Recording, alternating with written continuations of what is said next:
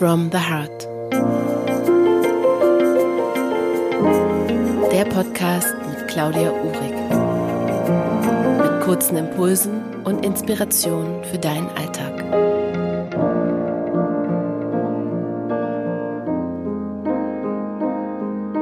Schön, dass ihr eingeschaltet habt zum Podcast Note from the Heart. Ich sitze hier mit Katharina Mittendorf. Wir sitzen hier auf Korfu zusammen. Wir kennen uns noch gar nicht so lange, aber haben dann festgestellt, dass Katharina auch hier zum Yoga-Retreat ist und wir dachten, wir treffen uns einfach mal. Schön, dass du da bist, Katharina. Ja, schön hier zu sein, Claudia. Katharina habe ich über eine gemeinsame Bekannte bzw. Freundin kennengelernt, Dana. Mhm. Die hat uns äh, connected und Katharina wird nämlich auch beim Woman Circle in Hamburg da bei sein. Aber dazu erzählen wir nachher noch ein bisschen mehr. Jetzt würde mich erstmal interessieren oder vielleicht auch die Zuhörer, was du so machst. Also wir haben ja schon ein bisschen geplaudert, aber wo kommst du her? Was machst du genau?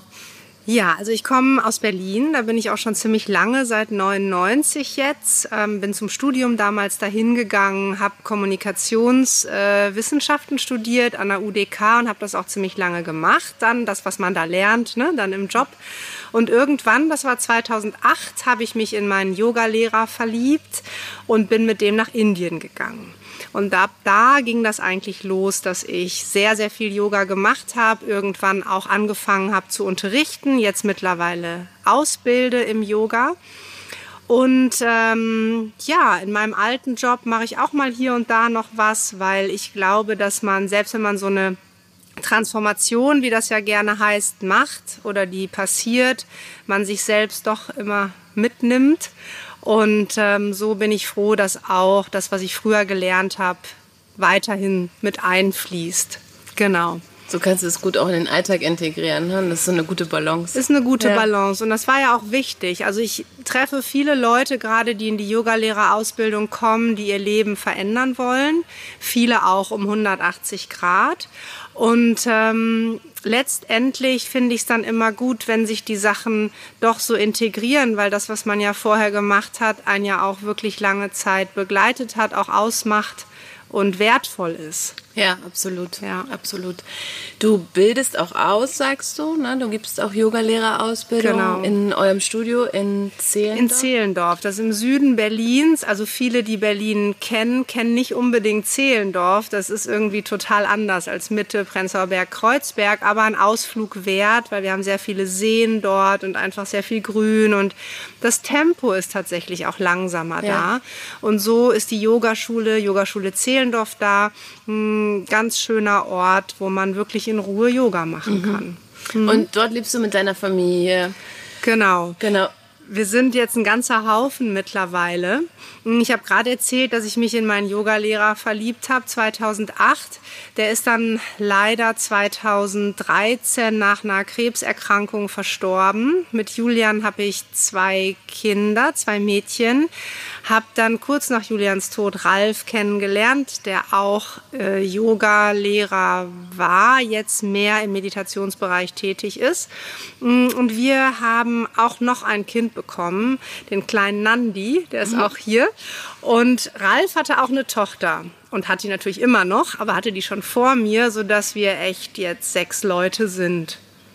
Und das, das ist, unglaublich viel, ja. viele Menschen. Und das macht mich aber auch aus, dass ich einfach nicht nur Yogalehrerin bin und ja Menschen helfe, still zu werden, sondern selber auch immer wieder damit konfrontiert bin, wie geht das eigentlich, wenn um einen rum alles total laut ist. Ja. Ja, vielleicht fängt da genau erst Yoga an, wer weiß. Ne? Wer weiß. Also manchmal denke ich das. So als ja. ich noch so nicht Single, aber so Beziehungen ne, ähm, und ohne Kinder war das schon einfacher. So, ne? Da konnte man sagen, ja, wir stehen morgens um vier auf, machen Yoga, dann tingeln wir, wie hattest du eben gesagt, mit grünen Smoothies durch den Tag und alles easy, alles gechillt. Ja, war es ja auch. Und dann ist das nicht so schwer, das zu integrieren. Aber wenn man halt berufstätig ist und viele sind ja zunehmend auch selbstständig, ja. Oder findest du nicht auch, dass ja, sich das ein bisschen mehr, mehr, mhm. mehr wird? Ähm, stellt sich die Frage ja noch viel mehr. Ja. Wie kriege ich das alles unter einen Hut? Ja, wie machst du das? Also als Mutter, als Geschäftsführerin, als ja. Partnerin. Also es sind genau. ja viele Sachen. Viele ne? Sachen. Und von den ganzen Jobs, die ich sonst noch mache, habe ich ja noch gar nicht erzählt. ähm, genau, also wie man das macht. Ich habe ähm, eine wunderbare Therapeutin, zu der ich ab und zu gehe. Und ich finde auch das kann man sagen, dass ja. man ähm, zu Therapeuten geht, wenn man Hilfe braucht. Ich finde das nämlich unheimlich wichtig, dass man das macht, auch als Yogalehrer. Ähm, die hat mir mal gesagt, ich so, wie soll ich das alles machen? Und sie so, einfach durchwursteln.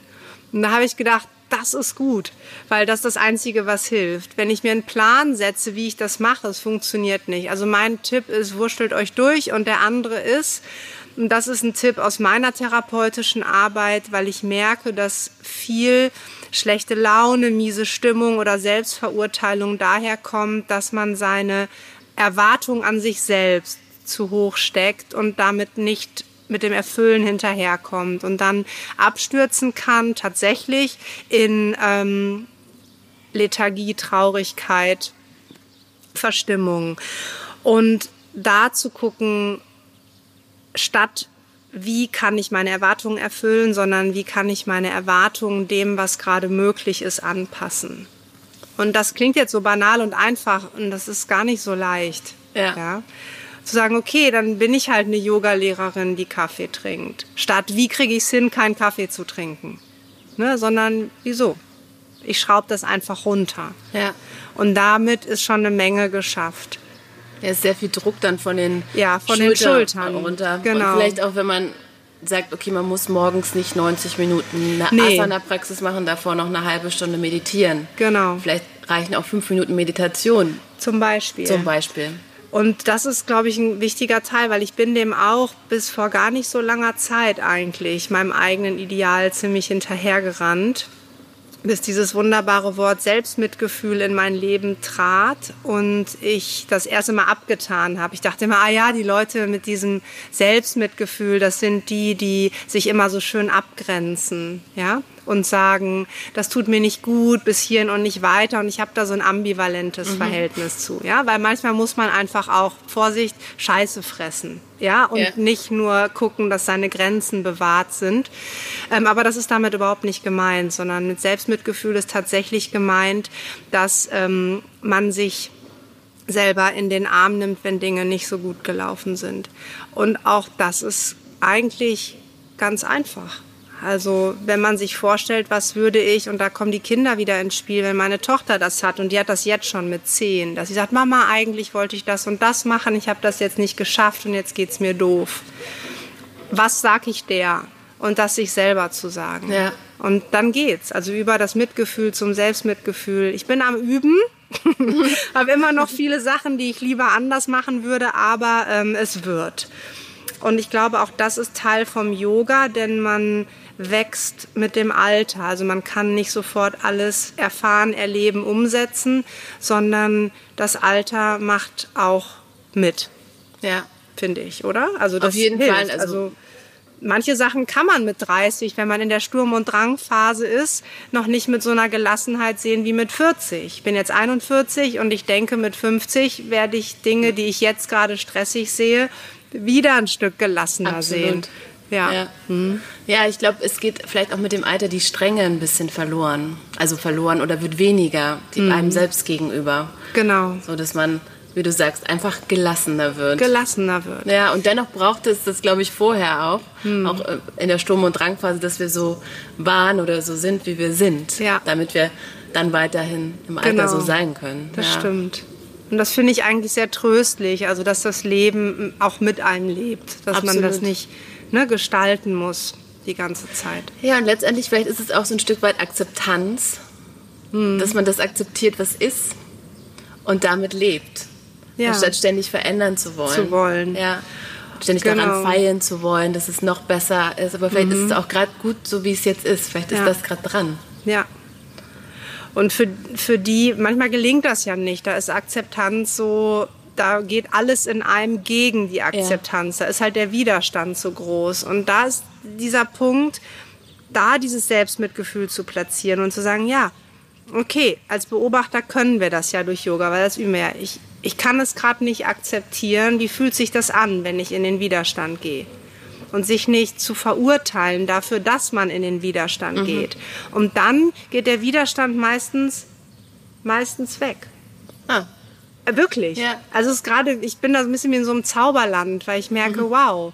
Und es gibt eine Übung, die mache ich im Yoga oft mit den Schülern. Die sollen sich, die habe ich von Anna Forrest. Ah. Da war ich mal zum Workshop und da ähm, hat man sich mit dem Bauch auf ein Kissen gelegt, auf so ein Bolster oder so. Und das ist total unangenehm. Das mhm. ist wirklich nicht schön. Das es drückt alles. Und dann hält man den Bauch an, hält die Luft an, um das sozusagen wie so ein Widerstand zu umgehen. Und wenn man da aber bleibt und guckt, wie fühle ich mich da, wo tut's weh, was ist unangenehm und zu sagen, ja, ist gerade wirklich nicht schön, sich dieses ja Selbstmitgefühl zu geben, plötzlich kann man da sein viel länger mit viel weniger Schmerzen und plötzlich wird das manchmal sogar eine Organmassage. Oh. Und das ist genau das, in dem Moment nicht zu sagen, scheiße, alle anderen halten es aus, ich nicht oder wieso kriege ich das nicht hin, sondern ja, ich kriege es gerade nicht gut hin, aber ich bleibe da und ich bin vielleicht sogar auch ein Stück weit stolz, dass ich das trotzdem halte. Ja. Ne? Und das finde ich das sehr schön. Sehr schön. ja. ja. Das Wort ist Selbstmitgefühl. Habe ich Hast noch gar nicht. Das ist, so eine, ist mir noch nie so bewusst gewesen. gewesen. Ja. Also im Englischen so ein Ticken schöner, Self-Compassion, mhm. ne, wegen der Passion. Ja. Passion ist einfach schön. Ja. Ähm, und das hat die, oh, jetzt Christine oder Kirstin Neff, die hat das ins Spiel gebracht, auch schon vor einigen Jahren. Und die hat auch mit Kabat-Zinn und mit Görmer zusammen verschiedene Programme dazu entwickelt. Ah. Und das ist in diesem Achtsamkeitskontext, aber von einer Frau. Ralf hat das immer gelesen von dem Christoph Görmer, selbst mit Self-Compassion. Und ich habe das angefangen und irgendwie hat es nicht geschnackelt. Ich weiß auch nicht. Und dann habe ich gesehen, der hat das von einer Frau. Und dann habe ich das Buch gekauft und war sofort drin. Da hat sich dann angesprochen. Voll. Ja. Und dann war klar, okay, das gehe ich mit, das andere nicht. Ja, das war halt dann deine Sprache. Genau. Und deswegen bin ich bei allem We Are One und so doch auch immer wieder, auch in meiner Arbeit als Paar- und Sexualtherapeutin, immer wieder fasziniert, wie es doch unterschiedlich einfach ist. Ja. Männer und Frauen. Ja. Das macht ihr jetzt zusammen, ne? Ralf und du, genau. Paar und Sexualtherapie. Ja, das also wir auch in Berlin. Machen wir auch ja. in Berlin, auch in Zehlendorf in der Yogaschule haben wir einen Raum, also Praxisräume. Das geht alles da Hand in Hand. Das macht auch Sinn, dass das so Hand in Hand geht, weil es einmal der psychotherapeutische Part, der psychologische Part, aber immer wieder auch die Idee des Yoga, die da Platz hat. Und ähm, wir machen das einzeln, also Ne, ein Paar kommt, entweder Ralf oder mhm. ich. Manche Paare wollen auch uns beide, auch das geht. Ist unterschiedliche Qualität, die es das so hat. Ja. Mal ist das eine passender, mal das andere. Ja, und das ist noch frisch bei mir. Das ist erst seit fünf Jahren ungefähr. Aber dass erst? Ich, ja, aber so im Gegensatz zum Yoga und dem ja. anderen eher das jüngste Baby. Und ich merke, dass das ein toller Job ist, weil es so unmittelbar hilft. Ja, haben wir uns neulich schon drüber ne? unterhalten, als ihr mir davon erzählt habt, dachte ich, also was für ein, was für ein schöner Job, also was für eine mhm. schöne Aufgabe. Ja, weil die meisten kommen ja, weil es nicht so gut läuft. Ja. Mm, und dass dann schon 60 bis 90 Minuten was verändern kann, dass es danach entweder, also wie auch immer läuft, aber halt nicht mehr stagniert. Die meisten kommen ja, weil es stagniert. Ja. Weil es ein Zustand geworden ist, den beide so nicht mehr wollen. Und da wird dann was angestoßen und äh, die Paare gehen mit einer Veränderung raus. Und das ist schön zu sehen. Ja. Und im Yoga verrät einem das ja keiner. Da fragt man ja am Ende der Stunde selten, wie geht, wie geht's euch, wie geht ihr jetzt nach Hause? Und in der Praxis ist unser letzter Satz, mit was für einem Gefühl gehen Sie jetzt nach Hause? Und die wenigsten sagen, ist alles wie vorher, mhm. sondern erleichtert oder mit Hoffnung oder ja, fällt mir jetzt auch nicht mehr ein, ja. aber es geht eher eben in Richtung, was da hat sich was getan. Mhm. Mhm. Und hast du über die Jahre eine Veränderung mitbekommen? Also hat mh, die Paartherapie über die Jahre jetzt zugenommen oder? Mhm. Ja, Ja? ja. Also äh, das hat auf jeden Fall zugenommen. Ich weiß nicht, ob es daran liegt, dass die Menschen offener sind für Paartherapie oder ob es einfach daran liegt, dass ein Business braucht, bis es wächst. Auch das kann sein. Ne? Mhm. Ja. Ähm, und dass es auch mit Mund-zu-Mund-Propaganda einfach zusammenhängt. Aber ich würde auch das, was ich zuerst gesagt habe, glaube ich, einfach mal hoffnungsvoll in den Raum werfen, Ja. dass immer mehr Leute merken, es ist nicht peinlich, zum Therapeuten zu gehen, Genau. ne, sondern es hilft und ähm, das dann einfach jetzt auch machen. Ja, das, das wäre jetzt auch so mein Gefühl gewesen, dass einfach Ja. diese Peinlichkeit äh, Sinkt so ein bisschen, Ja, ne? dass es einfach somit was Natürliches geworden ist und dass es auch völlig okay ist, sich einen Therapeuten oder einen Coach oder wie auch immer dazu zu, Zu holen, ne? Weil Kein man Versagen ist, ne? Genau, weil man Genau. einfach irgendwo feststeckt, was ja passieren kann. Absolut. Ja. Und es gibt ja auch wunderbare Leute, die schon sehr damit in die Öffentlichkeit gehen. Also Esther Perel zum Beispiel, die hat ähm, einen Podcast, die ist Paartherapeutin. Where We Should Begin heißt der. Hm. Der ist auf iTunes erhältlich. Da kann man mal so Mäuschen spielen, was in Ja. einer Paartherapiesitzung so passiert. Ja, das können wir ja mal verlinken. Ja. Ja, das ist vielleicht ganz interessant. Mhm. Doch, das macht echt Spaß. Und ihr habt auch zusammen Bücher geschrieben, oder? Du Genau. und Ralf? Wir haben ein Yoga-Buch zusammengeschrieben, Götter-Yoga, weil Ralf früher fürs Yoga-Journal, ich glaube fast zehn Jahre hat der Ich erinnere mich. Ja? Ich kenne die, Ja. die, die äh, von den Göttern lernen. Ja, ja, genau. Die hat Ralf geschrieben und ähm, ich habe dann Sequenzen, Yoga-Sequenzen zu den Geschichten äh, gemacht und die haben wir in einem Buch veröffentlicht. Götter-Yoga. Und dann haben wir uns an ein Paartherapiebuch gewagt. Toll. Das heißt bereit für die Liebe. Und die Unterzeile war uns wichtig. Wenn du denkst, es ist vorbei, fängt es eigentlich erst an. Weil wir gerade im Yoga beobachtet haben, dass zu früh ausgestiegen wird aus einer Beziehung.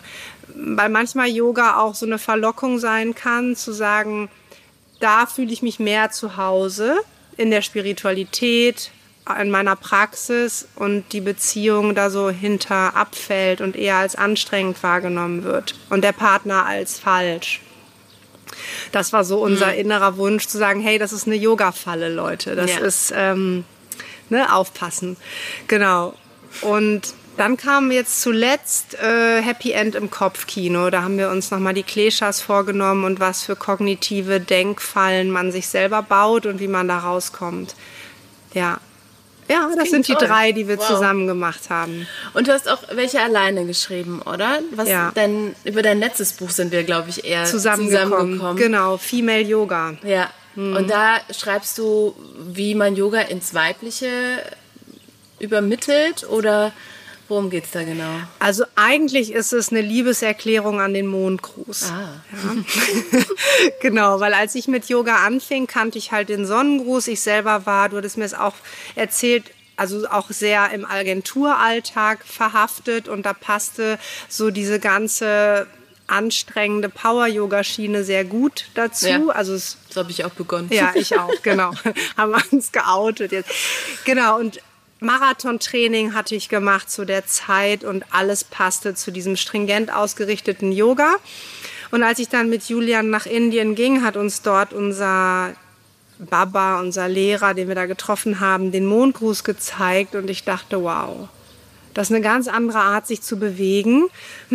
Sehr ins Kreative, ins Räumliche, ins Runde und trotzdem nicht so auf dem Boden liegen und abwarten, wie oft die Weiblichkeit im Yoga ja auch etikettiert wird, sondern Weiblichkeit in der Bewegung, auch ohne zu tanzen, sondern es blieb formal in den Yoga-Haltungen, aber es waren andere Yoga-Haltungen, die eben sehr viel mehr in den Raum gehen als in die Linie. Und das war der Mondgruß. Und dann habe ich den über die Yoga aktuell, die haben mir damals drei Strecken zur Verfügung gestellt, um den richtig breit zu zeigen, habe ich mir das so als Mission gesetzt, den bekannter zu machen. Und Female Yoga ähm, bereitet den richtig gründlich auf, den Toll. Mondgruß. Und darüber wirst du dann auch den Workshop machen beim Moment Circle, oder? Ja, Toll. genau. Sehr gut. Weil bisher war ich immer ganz viel in München Ja. und ich bin zum ersten Mal im Norden. Nee, echt? Ja. Ja, dann wird es ja jetzt mal Zeit. Zeit. Ne? Ja. Genau. Ja, das wird schön, da freue ich mich schon sehr ich drauf. Auch. Da sehen wir uns dann auf jeden Fall wieder. Im November. Im November, genau. Ja.